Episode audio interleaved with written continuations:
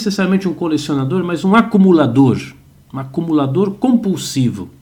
Inclusive até existem programas de televisão no estilo documentário, como às vezes eu já vi na Discovery Channel, etc., que tem até um programa que se chama Acumuladores. Aí os, os, os atores vão lá na casa da pessoa e a casa é cheia de coisa, mal dá para entrar, etc. Então, todo aquele drama na vida da pessoa, do acumulador, para ele se livrar daquelas coisas assim. Então, aqui estamos falando sim de um extremo, mas você vai perceber que não é só nesses casos. Que aí mesmo você que talvez você nem se considera, nem se, nem se, nem se acha que é um acumulador, mas abre a sua gaveta, abre o seu armário, abre ali o guarda-roupa, você vai ver quanta coisa tem. Você olha para os cantos assim da sua casa, nossa, aquele monte de caixa, aquele monte de, sei lá, de papelada, aquelas pasta que está aqui, que está ali, e quando você vê, você tem realmente muitas coisas mesmo não se considerando um acumulador, você também está com um nível aí baixinho de disposofobia. Essa que é a verdade.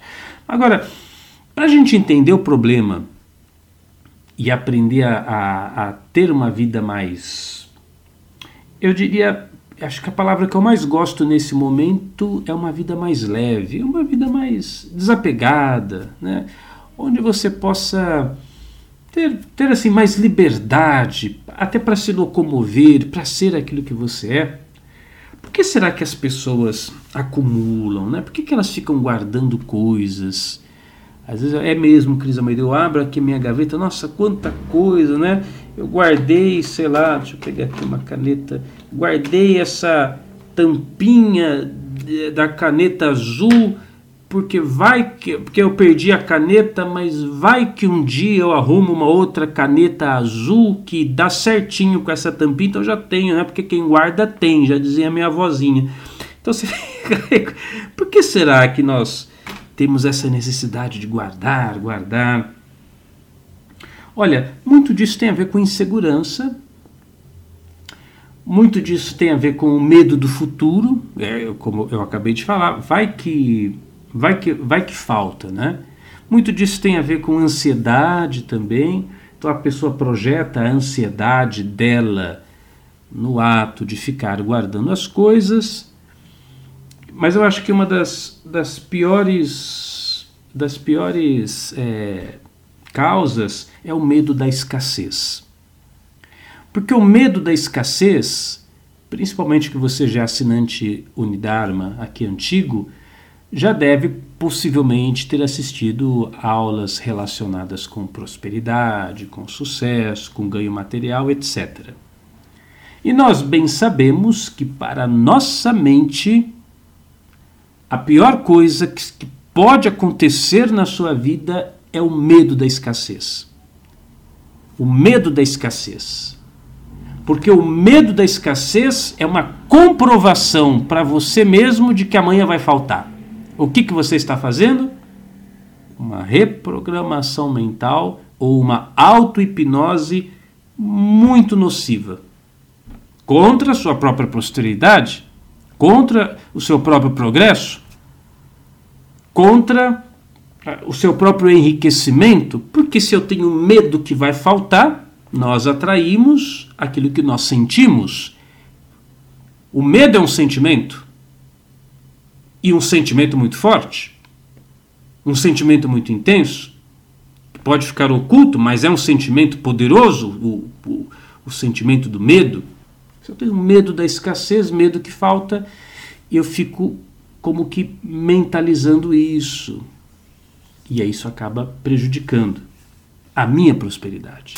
O problema disso tudo, desse, dessas excesso de objetos, de coisas, papéis, roupas e tudo mais, é que tudo isso está travando a sua vida. Eu quero fazer esse desafio com você agora. Eu quero fazer esse desafio com você agora.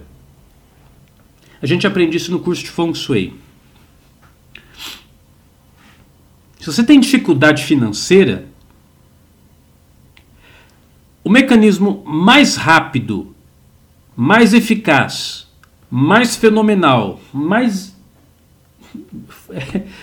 mais impressionante que existe, faz uma faxinona na sua casa, tira umas coisas, joga fora outras, pega aquele monte de papel, arquivo velho que você não usa para mais nada, acaba com tudo aquilo, imediatamente o fluxo do dinheiro começa a, a ser ativado na sua vida. É impressionante isso. Isso aconteceu comigo todas as vezes que eu fiz isso com efetividade. Porque eu vou mostrar para você. Eu falei que uh, The Clutter Lifestyle, você adotar um estilo de vida de fazer limpezas. Então eu faço isso diariamente. Eu vou te ensinar como é que é isso. Mas aquele, aqueles momentos em que eu digo, não, eu vou pegar isso aqui agora, vou dar uma faxinona nisso aqui. Imediatamente acontece alguma coisa do lado de fora e o fluxo do dinheiro começa a vir com mais intensidade. É muito interessante, é mais interessante ainda porque você não precisa acreditar em mim. Não acredita em mim quando eu falo isso. Apenas faça a experiência. E nessa semana ainda, ou nos próximos 7, 10 dias, você vai ter a sua própria prova. Você fala, Cris, é impressionante. Eu abri meu armário, tirei aquele monte de coisa, doei, vendi, queimei, joguei fora, sei lá, o diabo que você fez imediatamente você ativa o fluxo financeiro. Repito, repito, não acredite em mim. Faça a experiência, depois você me conta o que aconteceu na sua vida financeira. Agora imagina quanta coisa anda travando o fluxo de prosperidade da sua vida. Por isso que eu, eu quis dar essa apresentação especial. Porque essa aula de hoje não é sobre organização. Não é sobre deixar sua casa organizada.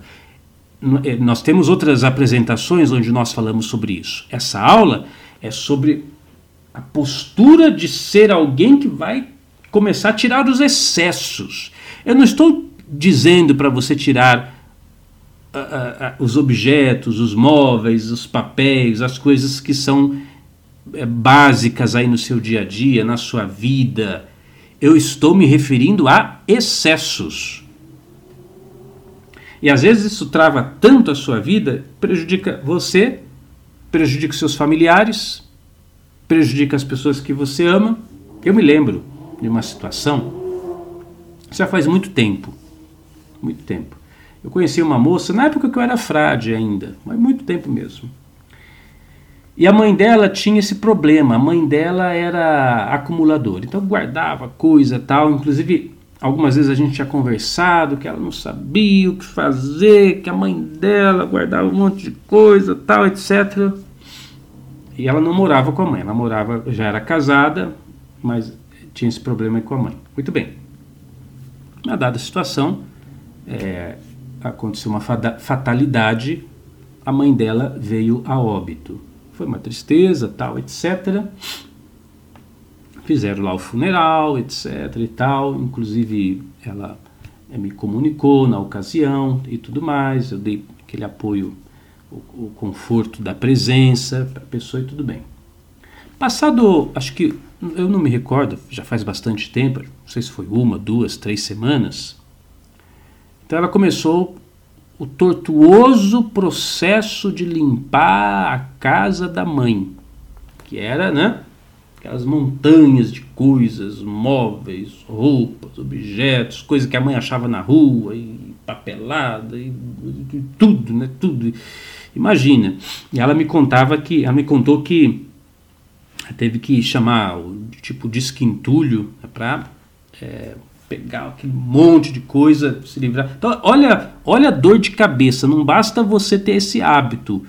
Você parte desta vida e ainda fica deixando trabalho para os outros.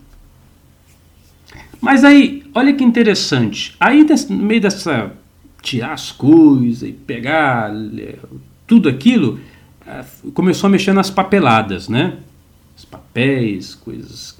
recibos, recibo de, de compra que fez no supermercado, é recibo, sei lá, de que pagou, sei lá, assim, coisas que não tinha mais nada a ver, comprou uma pasta de dente na farmácia, tinha lá o recibo e tal. Guarda, a mulher guardava tudo, guardava tudo que você imaginar.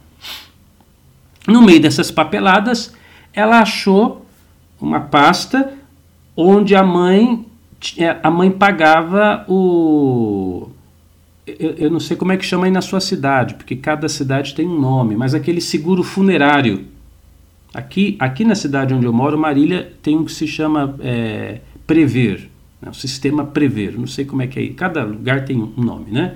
Onde você paga para uma empresa ligada a um, a um cemitério ou uma funerária assim. Aí você vai todo mês você paga aquela mensalidade, 30, 40 reais. E quando você morre, você tem todas as, as despesas fúnebres, o enterro, tudo, tudo já, já você já financiou, né? A, o, o, seu, o seu velório, o seu funerário. E ela não sabia que a mãe tinha isso, né? E a mãe já estava, ela viu na pasta, a mãe pagava aquilo há anos e anos e anos e anos e anos e anos. A mãe vinha pagando, só que ficou no meio daquela papelada toda. E quando a mãe faleceu, ela, ela contou para mim, ela teve que fazer um empréstimo no banco, porque é, era uma coisa inesperada fez empréstimo no banco, teve o gasto, pagou tudo do, do próprio bolso e, e, a mãe estava pagando esse seguro tal. Ficou sabendo só depois de, acho que três, quatro semanas depois que a mãe já, já tinha sido enterrada, já tinha pago, já tinha feito o empréstimo e tudo mais. Né? Então, eu estou contando essa história, parece, parece bobagem, né? Mas, gente, não é bobagem. Olha, olha a mão de obra se você for assim, você vai dar para os outros. Olha, olha o problemão que você arruma. Até depois de morto, você arruma problema para as pessoas porque você é um acumulador.